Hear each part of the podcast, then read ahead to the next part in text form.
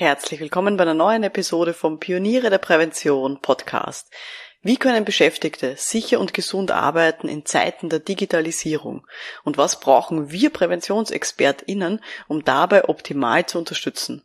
In dieser Episode nehme ich Sie mit zur Auftaktveranstaltung der EU-OSHA-Kampagne Sicher und gesund arbeiten in Zeiten der Digitalisierung mit nach Wien. Sie hören rein in spannende Vorträge, informative Diskussionsrunden und natürlich auch mein Fazit darüber, welche Aufgaben auf uns in der Prävention zukommen und welche Kompetenzen wir uns dafür mitnehmen sollten. Und ja, so können Sie auch für sich abchecken, wie zukunftsfit Sie persönlich sind für die nächsten Jahre und Jahrzehnte. Schön, dass Sie mit dabei sind. Um in Betrieben wirklich etwas zu bewegen, braucht es mehr als Fachwissen. Pioniere der Prävention. Psychologische Impulse für Ihren Erfolg in Arbeitssicherheit und Gesundheitsmanagement.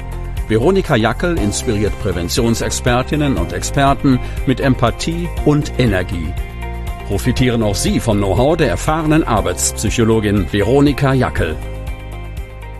Liebe Pioniere der Prävention, heute hören Sie rein in die österreichische Auftaktveranstaltung zur Kampagne Sicher und gesund arbeiten in Zeiten der Digitalisierung von der EU OSHA. Falls Sie davon noch nie was gehört haben. Also, immer für zwei bis drei Jahre gibt es einen europäischen Schwerpunkt von der sogenannten Europäischen Agentur für Sicherheit und Gesundheitsschutz am Arbeitsplatz, die EU OSHA.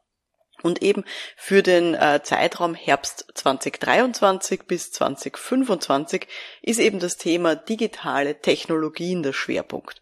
Und die Kampagne hat fünf Schwerpunktbereiche, nämlich erstens das Arbeiten auf digitalen Plattformen, also eben sowas, wo man Essen bestellt und dann Fahrradboten, die irgendwie halb selbstständig sind, ähm, ja, dann die Logistik übernehmen.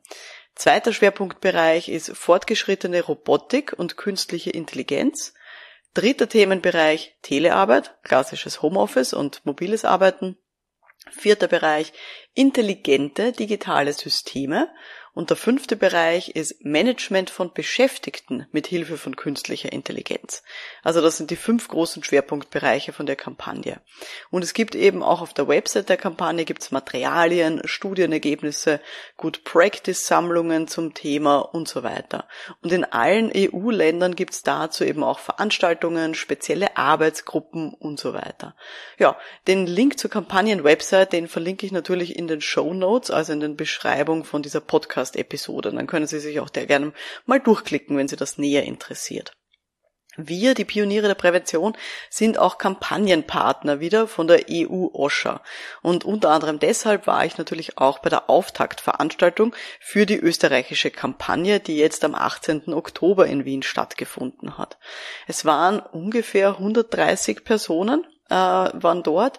Das Ganze war hybrid. Die meisten Leute waren vor Ort mit dabei, einige waren eben auch digital mit dazugeschalten. Es ist auch live äh, auf YouTube gestreamt worden und ich war vor Ort dort und ich hatte das Gefühl, es ist wieder mal so ein Klassentreffen, äh, vor allem von Leuten, die bei öffentlichen Institutionen arbeiten, von Institutionen, die sich eben mit Prävention am Arbeitsplatz beschäftigen. Also sowas wie die AUVA, also die österreichische Unfallversicherung, das Arbeitsinspektorat, Arbeiterkammer, Gewerkschaftsbund, Wirtschaftskammer, Kammer und auch waren natürlich einige praktisch arbeitende Kolleginnen und Kollegen auch vor Ort. War jedenfalls sehr nett. Und ich möchte gerne in dieser Episode eben so einen kleinen Rundumschlag über diese Veranstaltung Ihnen bieten, dass wenn Sie nicht vor Ort waren, dass Sie da auch sozusagen mithören, was denn hier so die wichtigsten Kernthemen waren für uns als PräventionsexpertInnen. Und starten wir jetzt mal mit einem kleinen Überblick über den Einfluss von Digitalisierung auf die Arbeitswelt. Und ein schönes Kontinuum hat da Sascha Wischniewski äh, von der Deutschen Bauer aufgezeigt. Hören wir da mal rein. Wenn wir uns angucken, den Bereich der fortschrittlichen Robotik und der smarten IKT, ähm, solche Technologien unterstützen immer Aufgaben. Welche Aufgaben können die unterstützen? Naja, wenn sie den Menschen unterstützen, habe ich entweder Aufgaben, die ich mit meinem Körper durchführe, also physische Aufgaben. Und wenn ich jetzt mal den Kopf so ein bisschen abtrenne vom Körper, oder ich habe Aufgaben, die ich mit dem Kopf überwiegend erledige und kann hier nochmal unterscheiden, dass ich beispielsweise informationsbezogene Aufgaben habe. Texte erstellen, Präsentationen erarbeiten, Texte zusammenfassen, vielleicht das Komponieren. Ähm, also eher kognitive Aufgaben, wo eher die IKT, also Informations- und Kommunikationstechnologien unterstützen. Und auf der anderen Seite eher objektbezogene Tätigkeiten, das Reinigen von irgendetwas, das Inspizieren von irgendetwas, also die Arbeit mit Dingen, das Montieren von irgendetwas, wo wir überwiegend die Robotik sehen.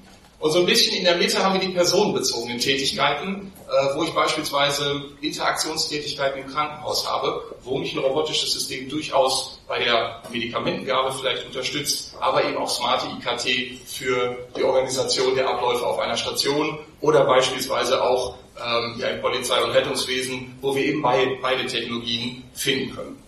Genau, also wir haben dieses Kontinuum, wo unterstützt uns die Digitalisierung? Ist es eher der Kopf und oder ist es eher der Körper von den Beschäftigten? Ja, und es wurden dann auch von unterschiedlichsten Vortragenden ganz viele konkrete Beispiele auch erzählt, wo eben digitale Systeme die Beschäftigten unterstützen und manchmal sogar ersetzen. Also es gab sowas, so Themen wie natürlich kollaborative Roboter in der Fertigung, aber es waren auch Beispiele wie der Drohneneinsatz zur Lawinensprengung, die Analyse von Laborproben, ähm, eine visuelle Untersuchung von Maschinenteilen, ferngesteuerte Bagger, äh, die dann eben selber auf der Baustelle irgendwie Gräben ausheben und natürlich die Klassiker aus dem Bürobereich, so digitale Kommunikation über Tools wie Slack, WhatsApp oder halt hausinterne Plattformen. Das ist natürlich eine extrem breite Geschichte, was Digitalisierung so, so hergibt. Aber die Frage ist natürlich auch, was macht das mit den Beschäftigten? Und da hören wir jetzt mal rein ähm, in ein Beispiel, das wieder der Sascha Wischniewski, den wir gerade schon gehört haben von der Bauer, mitgebracht hat, wo die Roboter nun die Arbeit unterstützen. Und wir sehen, insbesondere im Bereich, Bereich Robotik, dass wir natürlich einerseits bei den Vorteilen, wir haben weniger physische Belastung. Hier in dem konkreten Beispiel aus Slowenien waren vorher, war es vorher erforderlich, 700 Teile in jeder Schicht drei Kilo wiegen, 700 Mal am Tag von einem Ort zum anderen zu bewegen. Da können Sie sich überlegen, was das mit Ihren Gelenken und Ihrem Rücken macht. Das macht jetzt das robotische System und arbeitet mit den Beschäftigten zusammen, sodass wir weniger physische Belastung haben. Es wurde berichtet, dass Beschäftigte dann sagen, naja, und irgendwie ist mein Job oder ich konnte mich weiterbilden. Das war für mich gut. Also ich habe dieses sogenannte Upscaling erfahren. Auf der anderen Seite wird natürlich berichtet, ja, jetzt übernimmt der Roboter das, es ist vielleicht ein bisschen schneller geworden. Habe ich denn noch genug Aufgaben? Also die Frage nach Arbeitsplatzsicherheit, Arbeitsplatzverlust wird dann hier natürlich immer gestellt bei Einsatz solcher Technologien. Und natürlich auch, wenn ich dann mehr freie Zeit habe von meiner ursprünglichen Aufgabe, bekomme ich natürlich weitere Aufgaben zugeteilt und habe dann nicht 30 Prozent frei im Zweifelsfall. Also mehr, mehr Maschinenbedienung, die da entsteht oder mehr Nebenaufgaben, die ich erfüllen muss. Und dann hat Sascha Wischniewski noch zwei Beispiele mitgebracht von KI-basierten Kameraauswertungen. Das fand ich auch sehr spannend. Hören wir auch da mal rein. Kommen wir weiter und gehen wir weg von den robotischen Systemen und kommen eher in den Bereich der KI-basierten Systeme und da sehen wir überwiegend ja, kamerabasierte Systeme, beziehungsweise hier, wo äh, Röntgenaufnahmen verarbeitet werden, ähm, zur Teileinspektion, wo wir dann ja, less mental workload, denn die Maschine übernimmt etwas. Der KI-Algorithmus schaut sich selber schon mal die Produkte an und gibt mir vielleicht Hinweise, hier könnte ein Fehler sein. Das heißt, ich muss nicht mehr das komplette Bild screenen, sondern an der Stelle bekomme ich sozusagen eine Augmentierung des Bildes, wo schon vorselektiert mögliche Fehler gehighlightet werden und wir dementsprechend als Menschen nur noch da prüfen müssen, wo es wirklich vielleicht relevant ist oder wo man es nicht eindeutig klassifizieren kann.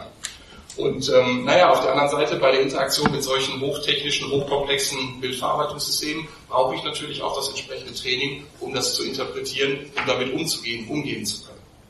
Ein ähnliches Bild zeigt sich hier im Bereich äh, ja, visuelle Erkennung von Partikeln ähm, in Proben und Stäuben ähm, bei einer Forschungseinrichtung, wo es darum geht, naja, wir haben eine Probe, davon werden mit einem Rasterelektronenmikroskop, ich weiß nicht wie viele Aufnahmen gemacht, und die müssen durchgegangen werden. Da muss geschaut werden, wie viele Fasern sind denn da, was sind denn das für Fasern und sind die Fasern gefährlich? Können Sie sich vorstellen, bei 500 Bildern sind Sie eine Weile beschäftigt. Das übernimmt ein KI-basiertes System, so dass man da sagen kann, naja, jetzt haben wir plötzlich wieder mehr Zeit für die richtige Forschung. Auf der anderen Seite der Medaille, naja, aber bleibe ich denn noch der Experte, weil jetzt sehe ich ja gar nicht mehr, wie die Fasern angeordnet sind, sondern am Ende sagt mir vielleicht der Algorithmus noch, zehn Fasern sind da drin, drei davon gefährlich. Ich weiß aber nicht mehr, wie die orientiert sind in der Probe, wie genau die Charakteristika sind. Also die Frage, habe ich da auf Dauer einen Verlust von Kompetenz? Und hier sieht man schon in den Beschreibungen ja die Vorteile und auch die möglichen Gefahren. Also auch wie ambivalent dieses ganze Thema ist. Weil eben die Zeit, die bei den Beschäftigten jetzt dann frei wird durch diese Digitalisierung, ja, wenn die eben nicht mehr so, ich sag mal, stupide Arbeiten erledigen, dann kann man diese freie Zeit entweder nutzen für mehr soziale Interaktion oder auch für andere Aufgaben wie Qualitätssicherung oder natürlich kann man auch Arbeitsplätze einsparen. Und damit ist halt die Angst vor dem Arbeitsplatzverlust ja, real. Und das verspüren natürlich viele Beschäftigte, ähm, wenn solche Systeme in ihren Arbeitsalltag dann auch Einzug halten. Und der Jörg Flecker, der ist Soziologe von der Universität Wien, der hat das, finde ich, recht gut auf den Punkt gebracht. Die Technik an sich ist nicht das Problem. Wir haben, und das wurde heute ja schon ausgeführt, eine fortschreitende Digitalisierung, einen Wandel, äh, einen Wandel der Arbeitsorganisation und das bringt sehr stark auch Beschleunigung mit sich, häufig auch Intensivierung äh, von Arbeit äh, mit sich und auch diesen Punkt der des Technostress, des digitalen Stress äh, haben wir in der Wortwolke äh, gefunden, äh, wo dann auch Risiken wie mangelnde Konzentrationsfähigkeit, Nervosität, innere Unruhe, teils auch Erschöpfung daraus abzuleiten sind. Allerdings sind diese Folgen nicht aus der Technik selbst abzuleiten, sondern es kommt auf die Einsatzform der Technik darauf an und eine neue äh, Studie in Deutschland, die recht breit angelegt war über Branchen und über Berufsgruppen, äh, die hat gesehen, dass dieser Zusammenhang zwischen Digitalisierung und Arbeitsbelastung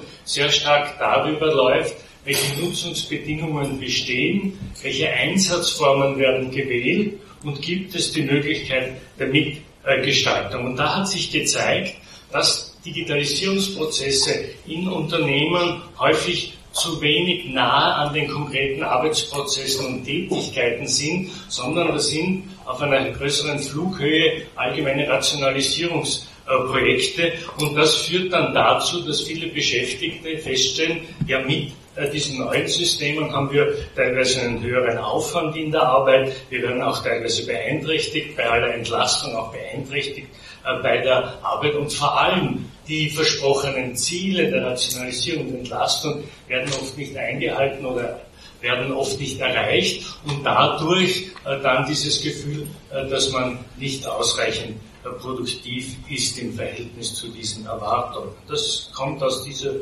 Studie da aus Deutschland heraus, vom Sophie Göttingen und ganz interessant auch, dass hier betont wird, dass die fehlende Beteiligung der Beschäftigten äh, hier eine Extrawirkung auch aufs Wohlbefinden hat, nämlich äh, dass fehlende Beteiligung als Missachtung erfahren wird, weil ja die Personen, die Expertinnen und Experten dieses Arbeitsplatzes sind. Und wenn sie nicht einbezogen werden, fühlen sie sich missachtet und das hat negative Auswirkungen auf das äh, Wohlbefinden.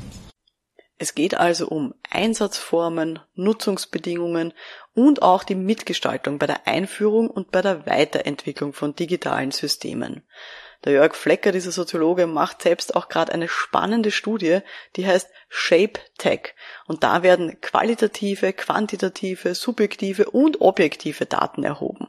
Also die Beschäftigten tragen da eine Woche lang, glaube ich, war es, bei der Arbeit ein EEG-Stirnband, da werden ihre Gehirnwellen gemessen. Sie haben eine Smartwatch um, da wird ihr Puls gemessen, so auch als Stressindikator. Die füllen zusätzlich noch eine Tagebuchstudie aus und die wird dann auch noch verbunden mit einem ganz genauen Kalender, was denn wann gemacht wurde in dieser Woche. Und die Leute bekommen dann auch ein individuelles Feedback zu ihren eigenen Daten und gehen dann ähm, damit in eine Diskussionsrunde, also in so eine Fokusgruppe, ähnlich wie ein betrieblicher Gesundheitszirkel.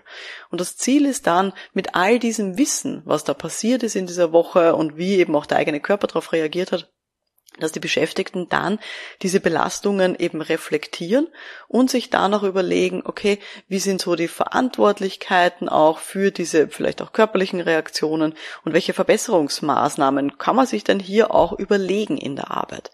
Und da hat er auch zitiert, äh, der Herr Flecker, aus einer Gruppendiskussion ähm, über die psychischen Belastungen in Bürojobs, wo eben über die verschiedensten Kommunikationskanäle auch geredet wurde.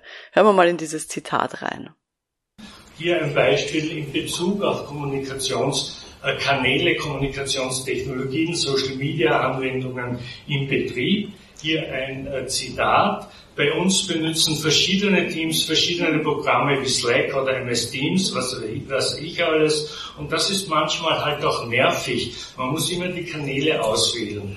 Oder halt mit bestimmten Leuten geht nur das, mit anderen nur das und manchmal dann kommen die ganzen Benachrichtigungen von den verschiedenen ganzen Kanälen und dann schalte ich das aus, weil so kann man nicht arbeiten, dass immer irgendwie was aufbaut.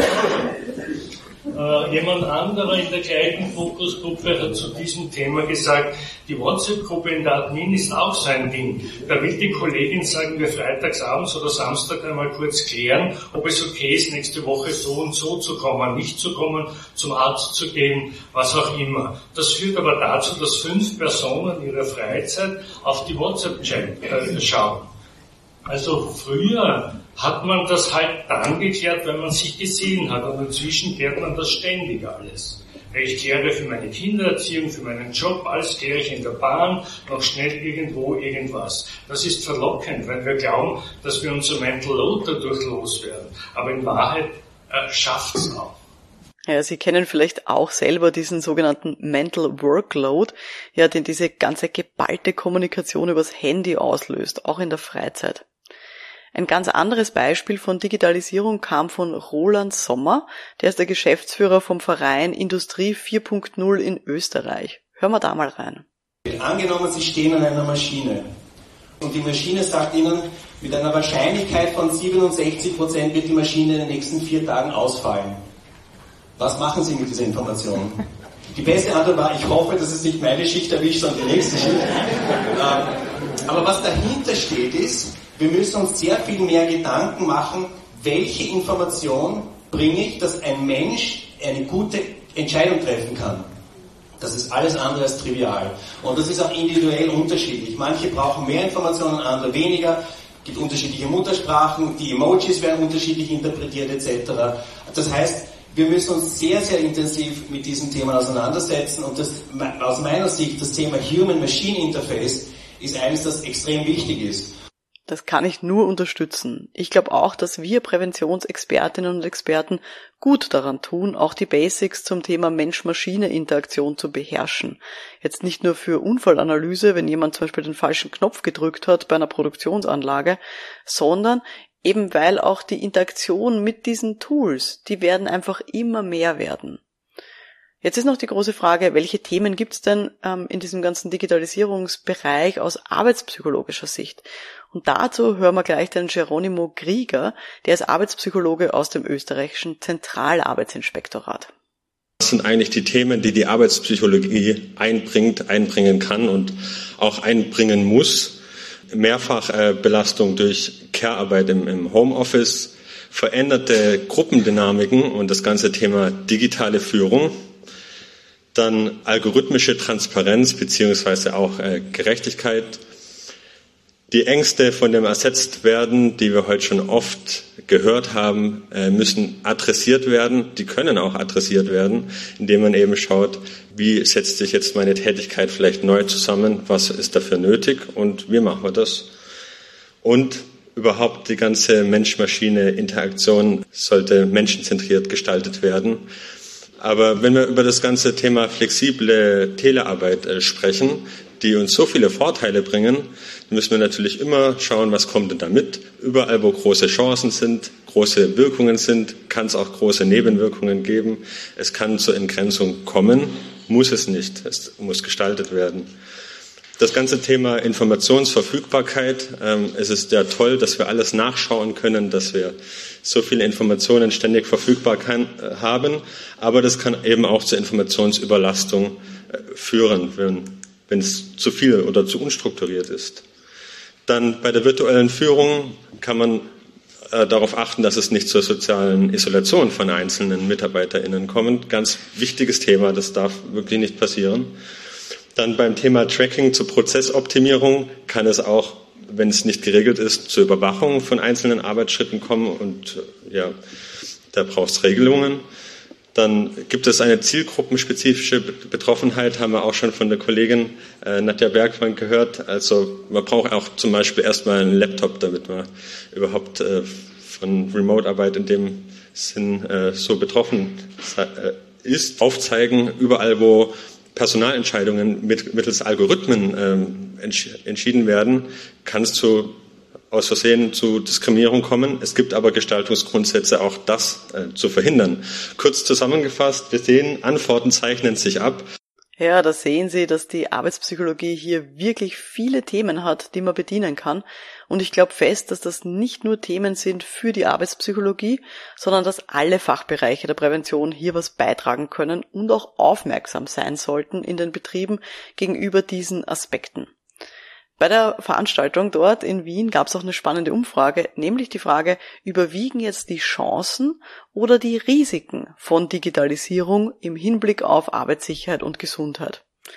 Können Sie sich mal persönlich überlegen, wie würden Sie das beantworten? Sind für Sie eher die Chancen oder die Risiken größer? Bei den Event-Teilnehmenden war es so. 48 Prozent haben angeklickt, es hält sich für sie die Waage, die Chancen und die Risiken, also fast die Hälfte der Leute bisschen mehr als ein Drittel, 34 Prozent haben gesagt, für sie überwiegen die Chancen, fand ich sehr schön. 11 Prozent haben gesagt, es überwiegen für sie die Risiken und der Rest hat gesagt, kann ich noch nicht einschätzen. Also man sieht, das ganze Thema ist wirklich ambivalent, aber es gibt den großen Hang zum Optimismus. Das fand ich total schön. Aber es ist natürlich auch immer nur eine Momentaufnahme über alles, was wir halt jetzt gerade wissen. Und dazu hören wir mal den Klaus Wittig von der AUVA, der zu den großen Herausforderungen der Zukunft Folgendes gemeint hat.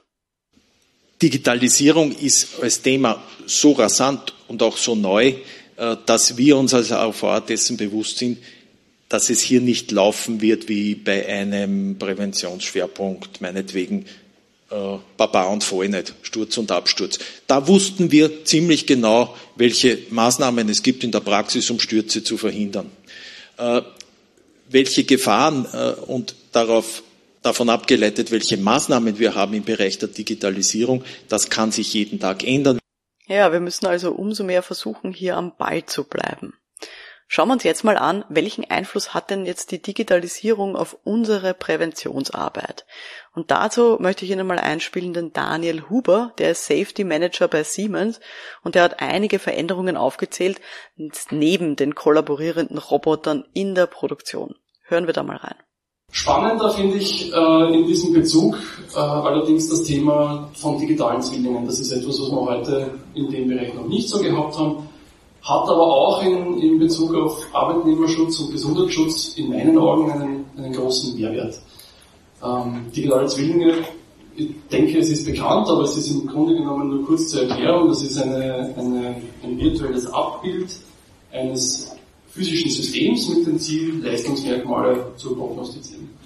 Das heißt, ähm, Anwendungsbeispiele wären zum Beispiel bei uns jetzt ähm, smarte Gebäude oder Produktionsanlagen, das heißt, ähm, da haben wir zum Beispiel den, der, den Zwilling, der dann Performance-Daten in die Cloud hineinrechnet, aber auch zum Beispiel, und das ist das, was ich jetzt bringen möchte, gibt es eine Multitude an, an Sensoren, also zum Beispiel Vibrationssensoren, die ähm, auch Daten kontinuierlich in die Cloud uploaden und das liegt eine KI dahinter und die hat Machine Learning äh, dann ab einem gewissen Punkt die Möglichkeit, etwas vorauszusagen. Zum Beispiel auch in Hausnummer zwei Monaten wird das Lager an der Stelle XY ähm, kaputt gehen.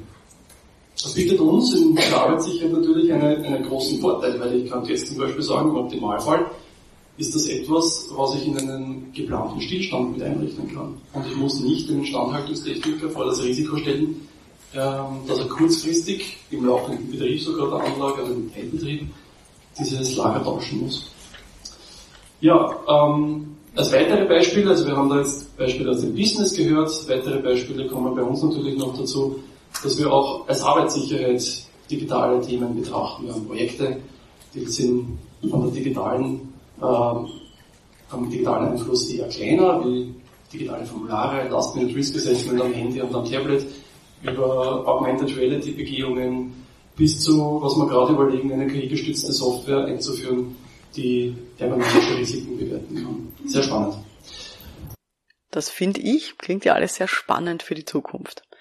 Falls Sie sich jetzt gerade so ein bisschen überfordert fühlen mit der Vielzahl an neuen Arbeitsbedingungen, die Sie betreuen sollen und auch der Vielzahl an neuen eigenen Arbeitsbedingungen, dann gebe ich Ihnen eine Aussage mit von der Julia Nedjelik-Lischka, die in der Arbeiterkammer Wien sich mit dem Thema Arbeitnehmerinnenschutz beschäftigt. Ja, was man gesehen hat in den letzten Jahren schon, ist ja, dass es ein Thema gibt, das groß und ungreifbar aussieht. Aber wie isst man einen Elefanten, indem man ein Stück für Stück zerschneidet? Und das hat man mit der Evaluierung schon gemacht in den letzten Jahren, ähm, indem man sich auf einer Baustelle ja nicht die gesamte Baustelle angeschaut hat, sondern sich Arbeitsplatz für Arbeitsplatz überlegt hat, was man macht. Und genauso ist es bei der Digitalisierung. Das finde ich ist eine super schöne Analogie und macht das Thema auch irgendwie beherrschbarer. Und der Sascha Wischniewski von der Bauer, den wir vorher schon gehört haben, der hat in seinem Vortrag auch einige Handlungsempfehlungen für die Veränderungen durch Digitalisierung aufgezeigt. Was gebe ich Ihnen jetzt mit? Das waren Vorteile, Nachteile. Und letztlich wollen wir eigentlich immer nur die Vorteile haben und die Nachteile eigentlich nicht. Es ist immer ein bisschen schwer, denn meistens geht das Hand in Hand. Aber wenn wir zumindest versuchen wollen, die Vor Vorteile zu heben, dann ist es ganz wichtig, binden Sie frühzeitig die Mitarbeitenden ein, schulen Sie die Beschäftigten. Gerade bei solchen innovativen Technologien ist es wichtig, dass man vorher lernen kann, dass man vorher probieren kann, dass man irgendwie ein bisschen schauen kann und sich damit ähm, ja ein bisschen vertraut machen kann. Klare, direkte Kommunikation ist wichtig. Arbeitsplatzverlust, die Sorge. Warum führen wir das ein? Was passiert dann? Welche Nebenaufgaben entstehen? Naja gut, und vielleicht muss man manchmal auch sagen, naja, und diese Tätigkeiten gibt es jetzt nicht. Deswegen qualifizieren wir jemand anders, jemand weiter. Und das ist dann künftig der Einsatzbereich. Aber das ist ganz wichtig, die Kommunikation. Wir haben die konsequente Verwendung von Interaktionsdesignprinzipien. Die sind nicht neu, die sind seit Jahrzehnten bekannt. Also wo man sagt, Systeme müssen transparent sein, sie müssen ein Stück individualisierbar sein, sie müssen ein bisschen fehlertolerant sein, sie müssen Aufgaben angemessen sein. Aber das ist ganz wichtig und das gilt bei fortschrittlicher Robotik und bei KI-basierten Systemen ganz besonders oder genauso wie bei allen technischen Systemen, die wir bislang entwickelt haben und draußen sehen. Und am Ende denken Sie neben Effizienzgründen immer den Arbeits- und Gesundheitsschutz und diese Aspekte von Anfang an mit. Dann werden die Systeme auch genutzt dann haben wir hinterher gut gestaltete Arbeitssysteme mit gut gestalteten technischen Systemen. Und auch bei einer Diskussionsrunde von lauter Männern, die sich täglich mit dem Thema beschäftigen, weil sie entweder fortschrittliche Tools nutzen, als Betriebsrat dabei sind, als Präventionsexperten beim Begleiten solcher Arbeitsplätze oder weil sie zu dem Thema forschen. In der Diskussionsrunde wurden die Wünsche für die Zukunft abgefragt.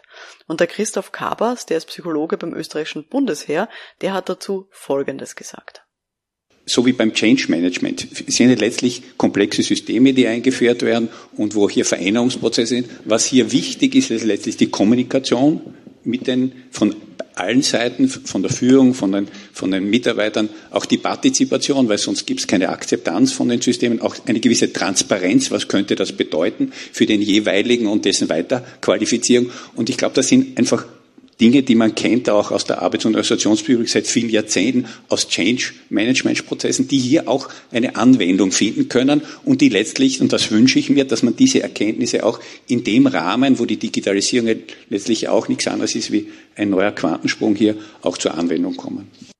Und auch der Daniel Huber, Safety Manager von Siemens, den wir heute auch schon gehört haben, der ging auf das Thema Change Management ein.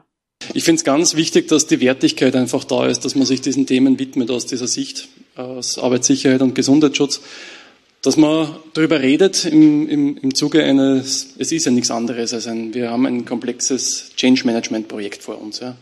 Und wir müssen darüber uns über, müssen, eigentlich müssen wir auch mit strategisch herangehen. Und das ist etwas, was ich mir wünsche. Also diese Wertigkeit, dass so etwas passiert. Und das ist ein toller Auftakt, denke ich, dafür, auch diese Kampagne. Ja, was heißt das jetzt für uns? Ich habe dann bei der Veranstaltung auch die Frage gestellt, welche Kompetenzen wir als Präventionsexpertinnen und Experten benötigen, um eben in Zukunft hier gut beraten zu können bei der Digitalisierung. Und der Jörg Flecker meinte dazu Folgendes.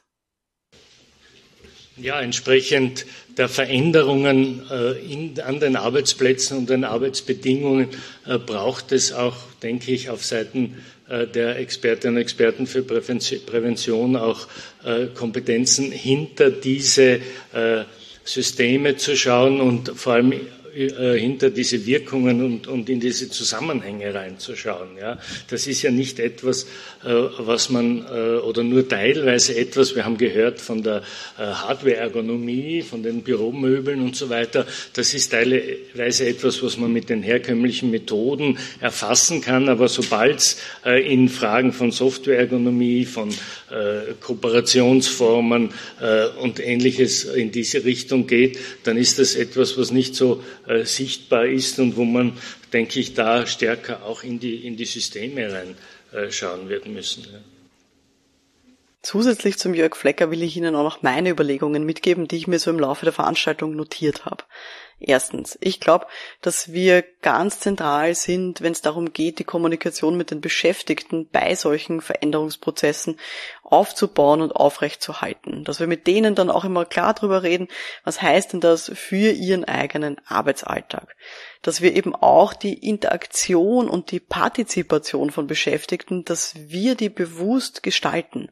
Also ich glaube, das sollten wir eben nicht anderen überlassen, sondern ich glaube, da müssen wir uns wirklich in die erste Reihe stellen und schauen, dass wir hier auch mitreden und schauen, dass wir da ja wirklich auch diese Arbeitsgestaltung übernehmen. Das heißt zum Beispiel auch Diskussionsrunden moderieren mit den Beschäftigten und mit denen dann eben auch darüber reden, was heißt diese Digitalisierung für ihren Arbeitsalltag aber eben auch natürlich, kam auch bei der Veranstaltung immer wieder, kritisch hinter die Veränderungen zu blicken und auch Auswirkungen aufzuzeigen bei den Verantwortlichen. Was könnte das bedeuten, diese Art von Digitalisierung für die Beschäftigten? Was heißt, weiß nicht, diese Homeoffice-Regelung? Was heißt dieser Einsatz von Robotern oder diese digitalen Tools? Was kann das bedeuten für die Arbeitssicherheit und die Gesundheit von den Beschäftigten? Ein Zitat, ich weiß nicht mehr von wem es kam, aus der Veranstaltung hat gesagt, ja, wir müssen so eine Art Schutzschild vor die Menschen bauen. Und das sollten wir eben sein in der Prävention. Also, dass da wir mal ein bisschen was abfangen und natürlich dann eben auch ermöglichen. Also ich glaube natürlich auch die Digitalisierung bietet ganz viele Chancen für uns. Aber wir sollten eben auch Dinge mal abfangen können und vorsichtig sein, ähm, ja, wie denn das die Auswirkungen da sind. Natürlich wird für uns sich auch verändern dieses ganze Thema E-Learning, ganz klar. Also immer mehr von unseren ganzen Schulungen und Unterweisungen und so weiter, die werden digital und elektronisch funktionieren. Das wird immer mehr werden und ich glaube, da müssen wir uns auch Kompetenzen aneignen, wie wir das didaktisch gut aufbauen. Also ich glaube auch, dass da unsere Didaktikkompetenzen gefragt sind, dann eben auch mit dem ganzen E-Learning ähm, dann auch umzugehen und mit diesem ganzen Online-Lernsystemen.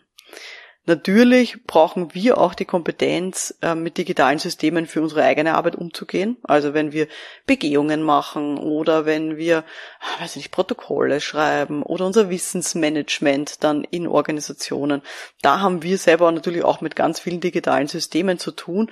Und da, glaube ich, ähm, wird es uns sehr gut tun, an erster Reihe zu stehen, hier auch wirklich vorne weg damit zu arbeiten und nicht zu sagen, nee, das will ich alles nicht und das funktioniert eh so, wie ich es immer gemacht habe mit Papier und Bleistift, sondern wenn wir hier uns eben auch gut auskennen, dass uns das Ganze nicht überrollt und uns vielleicht dann selber ein bisschen ersetzt. Natürlich sollten wir uns auch das Thema psychische Belastungen ganz klar anschauen. Ich glaube auch, dass das eine große Aufgabe ist, ähm, für Präventionsexpertinnen und Experten immer auch diese Komponente mitzudenken. Was heißt denn das für die Psyche von den Beschäftigten? Thema Mensch-Maschine-Interaktion ist heute auch schon gefallen, auch dass wir das gut mitgestalten, ja, und uns einfach selber zukunftsfit halten mit den ganzen Tools und Systemen. Das waren alle meine Punkte, die ich so mir notiert habe, ähm, als die Dinge, die wir brauchen, die Kompetenzen, die wir brauchen für die Zukunft, um da einfach auch mitgehen zu können mit dieser Digitalisierung. So, kann ich mein Notizbuch wieder weglegen. Und abschließen ähm, will ich jetzt diese Event-Zusammenfassung mit einem Zitat von der Martina Heckel-Bucher, die die österreichische Koordinatorin ist für die EU-OSHA, die ist Focal Point Managerin im Arbeitsministerium. Hören wir mal in ihr Zitat rein. Wir haben die Chance, in den nächsten zwei Jahren etwas auf den Weg zu bringen und ich denke mal, gemeinsam werden wir das schaffen, es gibt Unterstützung über Websites, wo sie immer auf dem letzten Stand sind, aber wir haben auch vor, gemeinsam viele Veranstaltungen zu machen, zögern Sie nicht und eben mein, mein Ziel ist sozusagen, dass wir doch irgendwann einmal dorthin kommen, dass wir die, die schlechten Arbeitsbedingungen und die menschenunwürdige Arbeit an die Roboter abgeben können und dass für uns Menschen sozusagen nur die Arbeit überbleibt, die uns ausmacht. Ja, und die uns auch motiviert. Da war das Audio leider abgeschnitten. Ja, und das wünsche ich mir natürlich auch. Und ich wünsche mir, dass wir als Branche, als Community wirklich unseren Teil einfach dazu beitragen, dass das auch gelingen wird.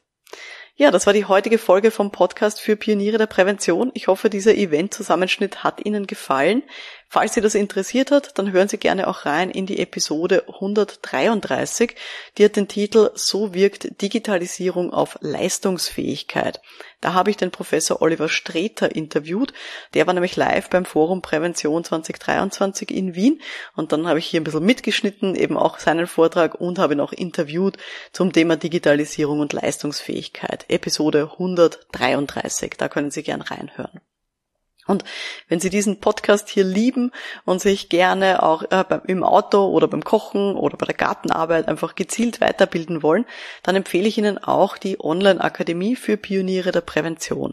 Weil wir haben alle unsere Kurse auch im Audioformat. Das heißt, als Mitglied bekommen Sie einen Zugang zu allen Kursen auch über einen exklusiven Mitgliederpodcast und können so wie diesen Podcast hier, können dann eben auch alle Kurse, die wir dort haben, eben auch als Podcast nachhören. Und ich kann verraten, es sind über 100 Stunden ähm, wirklich auch Inhalte, die da eben auch im äh, exklusiven Mitgliederpodcast abrufbar sind. Also gerne mal schauen zur Online-Akademie für Pioniere der Prävention. Mein Name ist Veronika Jackel. Vielen Dank heute fürs Zuhören und wir hören uns dann in der nächsten Folge. Bis dahin, alles Gute. Ciao.